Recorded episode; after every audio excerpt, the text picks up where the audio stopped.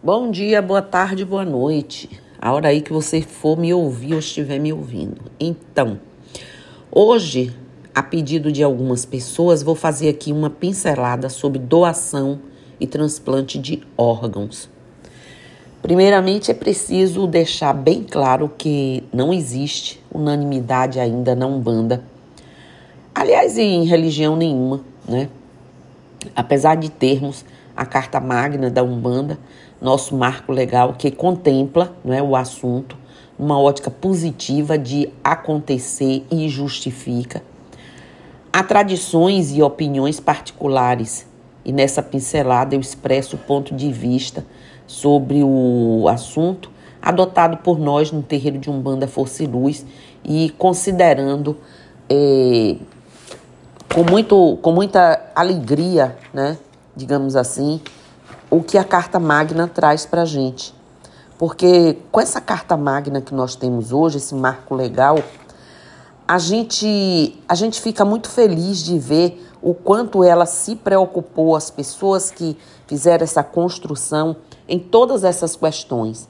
Então, no item 73 da Carta Magna, doação de órgãos, é, diz assim: a doutrina umbandista vê com bons olhos a doação de órgãos em vida e depois da morte nos limites da legislação vigente em cada país. Ou seja, admite, não adentra num assunto, mas vamos ver aqui o que, é que a espiritualidade diz e a experiência que nós temos, né, de anos de terreiro e, e tudo mais em pesquisas que a gente faz de outros outras experiências. Acreditamos sim que o corpo físico, gente, é uma veste temporária Após nosso desencarne, ele terá a destinação em conformidade com a orientação de cada um de nós, enterrar, cremar, etc. Então, se depois de nossa passagem é possível ainda encontrar um uso para os órgãos, né? Que bom. É mais uma maneira de fazer a caridade. Se pudéssemos doar todos os órgãos, seria melhor ainda. Ensinam os grandes sábios que o corpo não é realmente nosso, apenas um empréstimo, uma veste que nós tomamos emprest... recebemos emprestado, que fizemos aí à natureza, né? um empréstimo à natureza. Por ele, né, prestaremos conta de nossos usos e desusos. Não importa quantas vezes prolonguemos nossa vida. No final, a matéria retornará aí aos barros sagrados de nossa vovó Nanã. Ele é o suporte material dessa vida, o qual permite aqui as experiências necessárias para o nosso crescimento espiritual. A utilidade tem começo, meio e fim para nós. Quando nós desencarnamos, pouca diferença fará para nós o que será feito dele. O espírito tem outras preocupações. Agora, fazer um ato, um gesto que salve uma outra vida, que dê utilidade para outra outra pessoa que está ali num processo e que possa receber, é muito bom para esse espírito. Nós sabemos que existem espíritos que permanecem ligados ao corpo físico, mesmo depois de sua morte. Isso é fato. Isso porque em vida eram bastante ou são bastante apegados aí à, mater à materialidade, né? Os pensamentos e sentimentos negativos é, prendem-nos à terra, às questões que a gente vive aqui. E o espírito envolto a fluidos densos e grosseiros permanece recebendo as sensações do corpo. No entanto, de maneira geral, isso não, não produz interferência na doação de órgãos. De uma forma ou de outra, aquele desencarnado precisará aceitar que está em novo plano ou que deverá seguir. A espiritualidade lidará com qualquer, é, digamos assim, resíduo energético que possa existir no membro doado, né? O órgão doado, se houver merecimento para isso do doador ou do recebedor do órgão. Como sabemos, há situações que o corpo que recebe rejeita o órgão novo aí por uma série de razões, que a ciência justifica questões né, científicas e que espiritualmente pode ser aqueles velhos casos que sabemos. Aquela pessoa, apesar de ter recebido um benefício generoso, ainda assim seu processo está ali, né, para aquela situação ficar pouco tempo e passar por aquele processo ali. O corpo físico não pode ser o objetivo final de nossa existência. Tudo que podemos perder não é verdadeiramente nosso. Que fique claro. Quando nos apegamos àquilo que é impermanente, abre-se aí caminhos para o sofrimento. Nossa verdadeira essência é o espírito imortal e né, intocável. Cuidemos do corpo enquanto dele precisarmos. Por isso, porém, que se faça o melhor uso possível depois. A doação deve ser voluntária e consciente. Eu parto do princípio que quando uma pessoa se propõe a fazer a doação de órgãos, tem o conhecimento da, da sua orientação religiosa, espiritual, é, do, da sua natureza íntima, ela está fazendo um gesto que isso vai confirmar no pós-morte a sua intenção, vai facilitar essa transição, esse desapego, né? Para o doador é uma atitude de desapego à matéria e de amor próximo, que ele traz benefícios espirituais. Para o receptor é um exemplo da misericórdia divina que permite por moratória, por, né, por um prolongamento, a continuidade da, na existência física.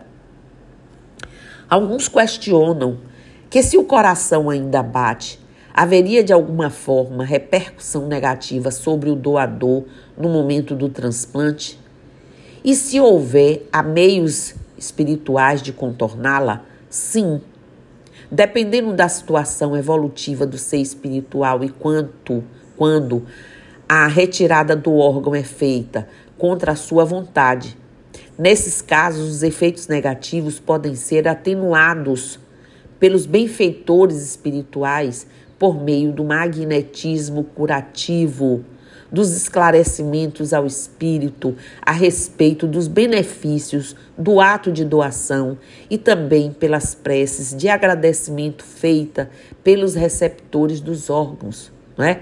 Que os mestres das passagens tão bem sabem lidar. Ok? Então é preciso, se você se envolve nessa situação, tá bem consciente disso tudo para poder saber que existem esses recursos.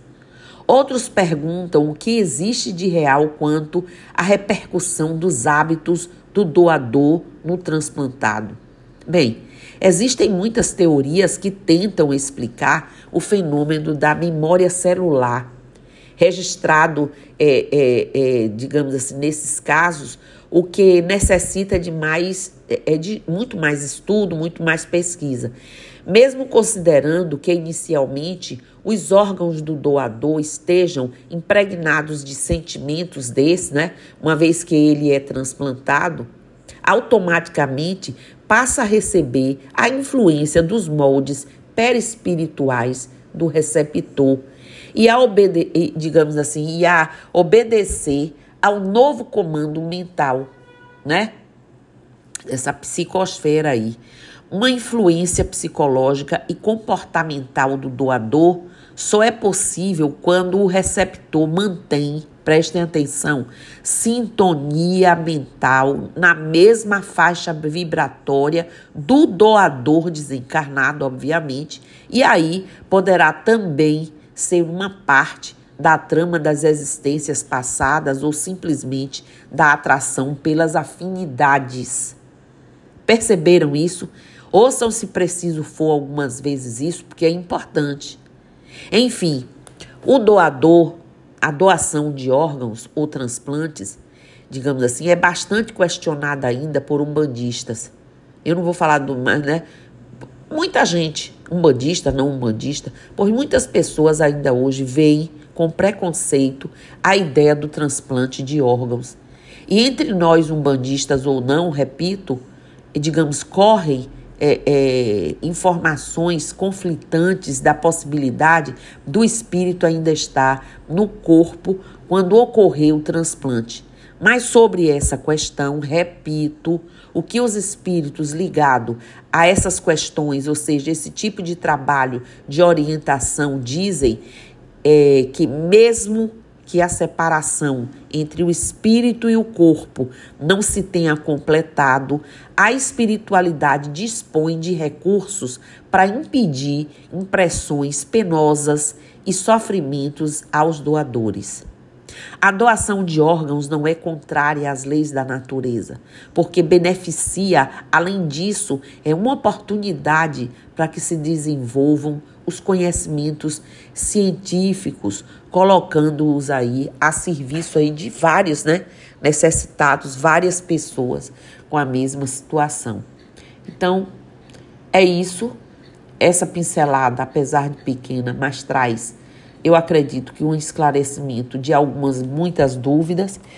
E o que eu acho mesmo é que cada pessoa deve fazer, né, a sua pesquisa íntima, individual, antes de fazer a doação, as famílias que pós-morte, independente de ter sido feito ou não a escolha por aquele espírito, é, fazem a doação de órgãos, né, os responsáveis, é, conhecendo a natureza íntima daquela pessoa, né, fazendo a doação, façam as preces, as orações de aceitação daquela pessoa. Aqueles que estão na condição de receber as doações, que orem bastante, agradecidos né, e felizes por, por mais uma moratória, uma oportunidade de ter aí um prolongamento de sua vida com uma melhor qualidade de vida. Então era essa pincelada de hoje, desejar uma axé, namastê, saravá, motubá, colofé, mojubá, mucuyu no zambi e eu estou aqui, um dia feliz.